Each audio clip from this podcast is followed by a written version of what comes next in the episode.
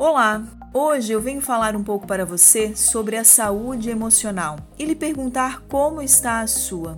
Como está a saúde dos seus pensamentos?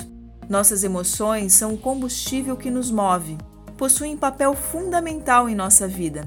Cada qual com seu papel. Segundo Paul Ekman, podemos definir seis emoções básicas: a raiva, a tristeza, a alegria, o medo, a surpresa e o nojo. Essa teoria deu base ao filme Divertidamente, inclusive recomendado, é um desenho com conteúdo que vale a pena ser visto.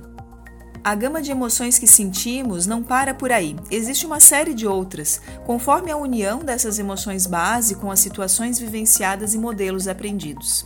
Mesmo as emoções que não parecem tão boas, na dosagem certa, cumprem seu papel, como por exemplo medo. Faz com que tenhamos prudência em situações de risco. O nojo faz com que a gente, por exemplo, não se alimente com uma comida estragada e assim por diante.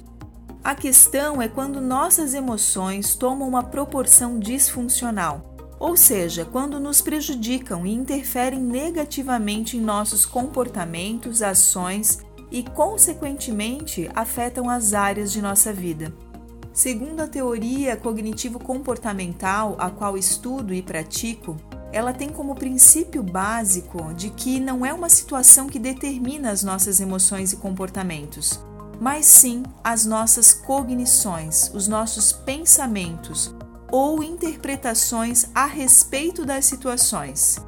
Então, a primazia dessa abordagem está em identificar os pensamentos que nos levam a ter determinadas emoções e comportamentos, identificar os esquemas e crenças que levam o indivíduo a ter uma interpretação disfuncional da realidade flexibilizar esses pensamentos e cognições e restabelecer novas formas. Essas são as premissas básicas dessa abordagem.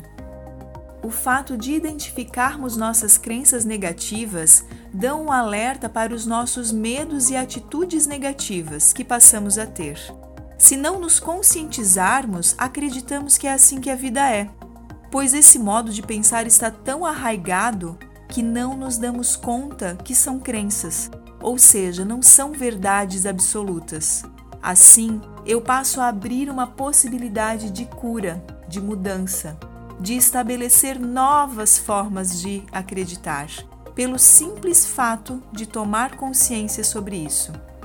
No próximo episódio, compartilharei um exercício para você tomar consciência dos seus pensamentos e suas crenças.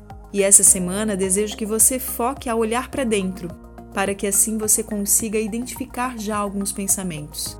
Me chamo Michele Cavicchioli, sou psicóloga e coach e sigo com o meu propósito de ajudar as pessoas a evoluírem, pessoal e profissionalmente. Um grande abraço.